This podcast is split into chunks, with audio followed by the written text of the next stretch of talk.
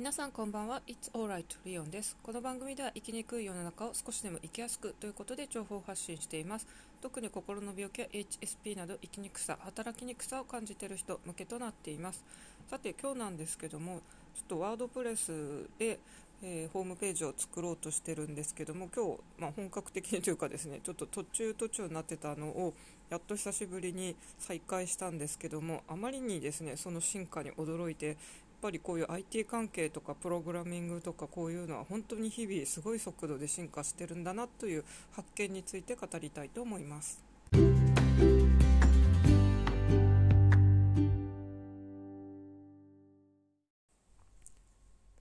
ホームページ作成なんですけども結構数ヶ月前からやりかけてたんですけどもどうもですね進まないままこうもう年末になってしまいました。多分8月ぐらいからやり始めてたんですけども最初はですね有料のこうサービスを利用して作りかけていました。ただですね10月にちょっと引っ越しがありまして私結構引っ越しはですね予定してなかったけどまあしなきゃいけないなということになって突然割と決まったものなので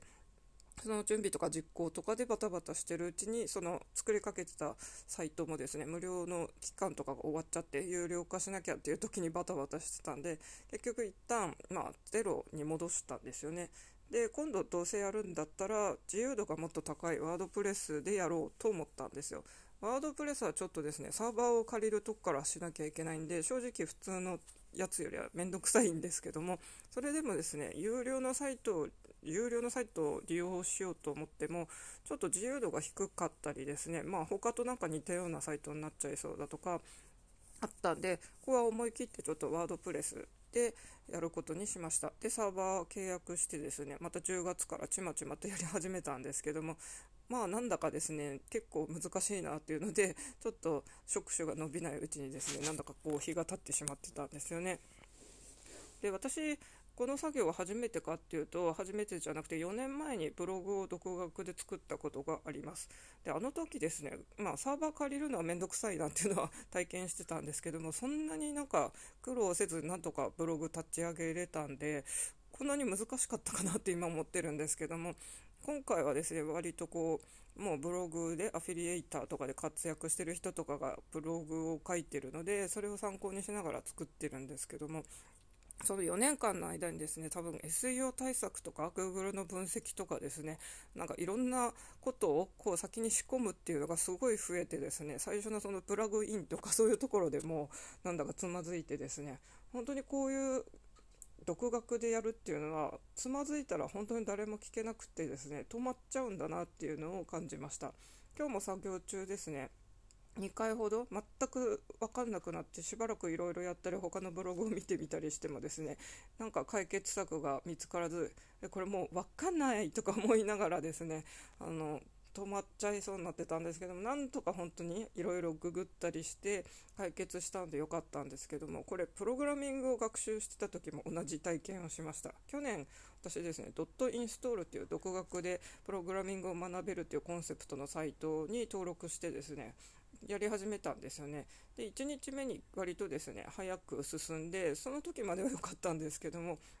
途中でですね全然分かんなくなったんですよ。そそれは回答とかも見れたりするんですけどもその回答に至る考え方とかがよく分かんないので本当にそこで止まっちゃったんですよ。で聞ける人もいなかったりしたんで結局ですねそれ確か1日ぐらいで やった後放置してですねまあ止まっちゃったんです。その頃ちょっとパソコンがなんか壊れたりして一旦手放す羽目になったりとかしてちょっと環境が整わなかったんで結局続かなかったっていうちょっと理由はあるんですけどもちょっと独学でプログラミングを身につけるのってとっても難しいなっていうのを感じました。今回本当にまたワードプレスやってますけどもしかもですね4年前にすでに1回やって成功体験もあるっていうのでですね今回はその本当に世の情勢が変わってですねもう SEO とか、まあ、のいろいろそういうアフィリエイトにいい機能とかいろいろあったりしてですねもう本当にわけわかんないんでやっぱり IT 関係のこういう速度ってすごい速さで進んでるんだなっていうのはですね、まあ、ガジェットファンとしてはスマートフォンがどんどん進化しているので感じてますけども多分その設定とか、まあ、中の人じゃないんで私は知らないんですけども作り手の人たちはこういうの本当に肌で感じながら作ってるんだろうなと思います。プログラミングの人とかあとウェブデザインだって、まあ、昔はデザイナーさん活用されてましたけども今って本当にすでに無料で使える優秀なデザインが山のようにあるんで正直お金を出さなくてもですねある程度素敵なサイトってさっくり作れちゃうんですよね。なんでウェブデザイナーさんもですね昔よりはきっとあの人も増えたしそういう無料でできるのが増えたんであんまり稼げなくなったんじゃないのかなと思います。プログラミングはそれよりちょっと難しいからまだまだ優位だと思いますけどもやっぱり日々勉強していかなきゃいけないからそれもあってですね情報がどんどん更新されていくっていうんで多分中高年がプログラミングを学ぶっていうのはあまり推奨されないのはそのせいもあるんですね。一度覚えたらずっとその免許を使えるとかいうものじゃないんで本当にこの日々刻々と進化していく あのプログラミングの言語とかそういうのについていけるなんか柔軟性とかですね学習意欲がないと本当にきついんだなっていうのを今日感じました。今日ですねボイシーとかでこう情報発信してる、まあ、いわゆるインフルエンサーの1人の人が、まあ、経歴がたまたま書かれてたんでちょっと見たんですけども3年前から個人で発信を始めたっていうんでその人は本当にボイシーをはじめとかですねあと Twitter とか YouTube とかでもいろいろ出したりしてですね多分情報商材系でお金をたくさん得ている印象なんですけども、まあ、3年前に始めたってことを書いていました。で私がそのワードプレスで ブログを作ろうと思って実際作り上げて、まあ、ちょっとだけ記事を書いてたんですけどもそういうことを知ったのが4年前なんですよね。私まあ一応ガジェットファンなんでそういう何が流行ってるとかいうのは割とこう早めに知るタイプなんでもしかしてですね私もあの4年前の時にそのワードプレスを始めてずっと記事を更新し続けてたりしたらですねもしかして4年後の今はあの私も本当にたらればですけどインフルエンサーになってた可能性もあるよなとかちょっと今日謎の,、まあ、あの夢というか後悔というかですねをちょっと感じました。私はというとですね全く逆の方向に進んじゃいまして、まあ、4年前でもすでにですねアフィリエイトとか本当に個人でブログ、まあ、アメブロとかやってる人がですね本を出したりとかいろいろあったんですけども、まあ、私は逆でちょっとあんまり宣伝しまくるそういう個人がなんか出しゃばるっていうと変ですけども、まあ、前も話しました。剣網感とかあんまりそういう稼ぎたいっていうのをギラギラしてる人が好きじゃないんで自分もそう思われたくないなっていうのがあってですね私はその頃あの普通のレンタルサーバーじゃないあの無料のブログもやってたんですけどもそっちではですね 逆の試みで全く宣伝をしないとですねアクセス数ってどうなるんだろうというですね変な試みの方をやってました。その頃始めたのが、まあ、そのブログとですねあとは私ピンタレストっていうあのアプリが好きなんですけどもあれもですねあの宣伝しないで、まあ、私いろんな興味があるんで綺麗な画像を、まあ、集めまくってるんですけども宣伝しなくてももしフォロワーがいっぱいついたら多分私のセンスがいいっていう証明になるだろうみたいなですねおかしな、えーとまあ、実験的行為をしてました。で結局ですね宣伝をしないとまあ全然あのブログの方はアクセス数が伸びないなっていうのは結果として分かったんですけども Pinterest の方はですね私が割と画像を集めてるのがファッションのコーディネートの画像とあとインテリア部屋関係の画像がメインなんですけどもそっちの方はですね本当に宣伝全然全くしてないんですけども一応1000人には届かないんですけど約1000人のフォロワーが生まれたのでまあそこら辺はちょっと嬉しかったですね。何にもしないで1000人近くっていうのは結構すごい結果なんじゃないかなと思ってるんですけど、まあ、マーケティング的に言えばこの1000人近いフォロワーをもっとなんかあのマネタイズするのにうまく活用すればいいんでしょうけど、まあ、一応、ピンタレスは本当に趣味で画像を集めて、もういつもうっとりしながらですね、土日とかコーヒー飲みながら画像集めしててですね、本当に世界中の素敵な画像がある、アルゴリズムがすごい整ってて、自分が選んだ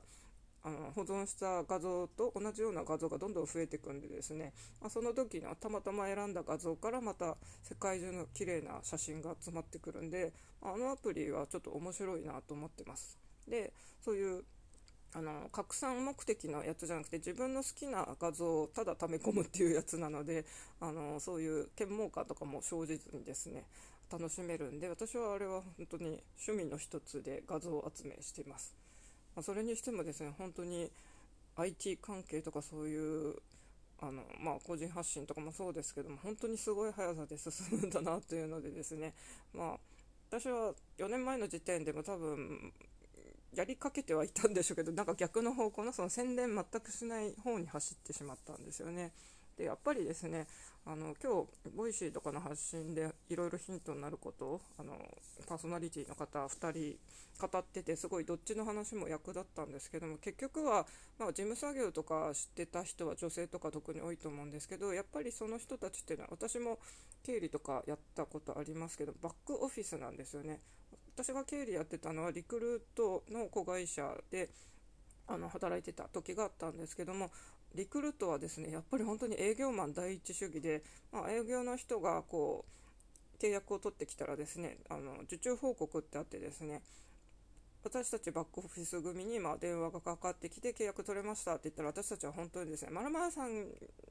まる社の契約取りました、おめでとうございますって言ってみんながわーって拍手して、まあ、その営業マンを称えるっていう文化があったんですけども、正直当時はですね、ちょっとやりすぎじゃないのって思ってたんですけども、やっぱり営業の方が結局稼いでですね、会社にお金をもたらしてるから、今考えたらですね、その行為っていうのは本当に、まあ、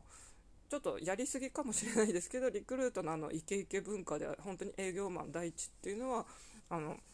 その会社の文化というかですね、まあ、実際本当にお金を運んできている人たちなんだなというのを今更ながら今日感じました。私たちは本当にそれをサポートしてた事務方の人なんだなということであのやっぱりですねそういう人にアピールして実際お金をあの運んでくるっていうことをしない限りはですねなかなかこう自分で仕事を起こすとか営業活動っていうのは難しいなと思っています。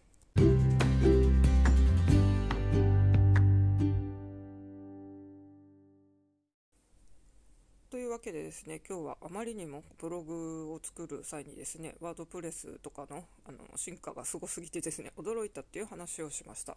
私、去年とかですね、職業訓練校でプログラミングとかウェブデザインを学ぶコースに応募して2回落ちてるんですよ。で、やる気はすごいあったしですね、まあ、ちょろっとガジェットとかでそういう系統もやってるから、あの志望動機とかはそんなに悪いものじゃないと思うんで、まあ、これはどう見ても年齢で落とされてるなって あの思ってですね、方向転換したんですけども、まあ、実際こういうすごい進化を学んだ目の目の前で体感してみるとですね、確かに中年の人がですね、無理やりプロプログラミングとか覚えてあのこなすよりも。かえって、まあ、私今回はですねあの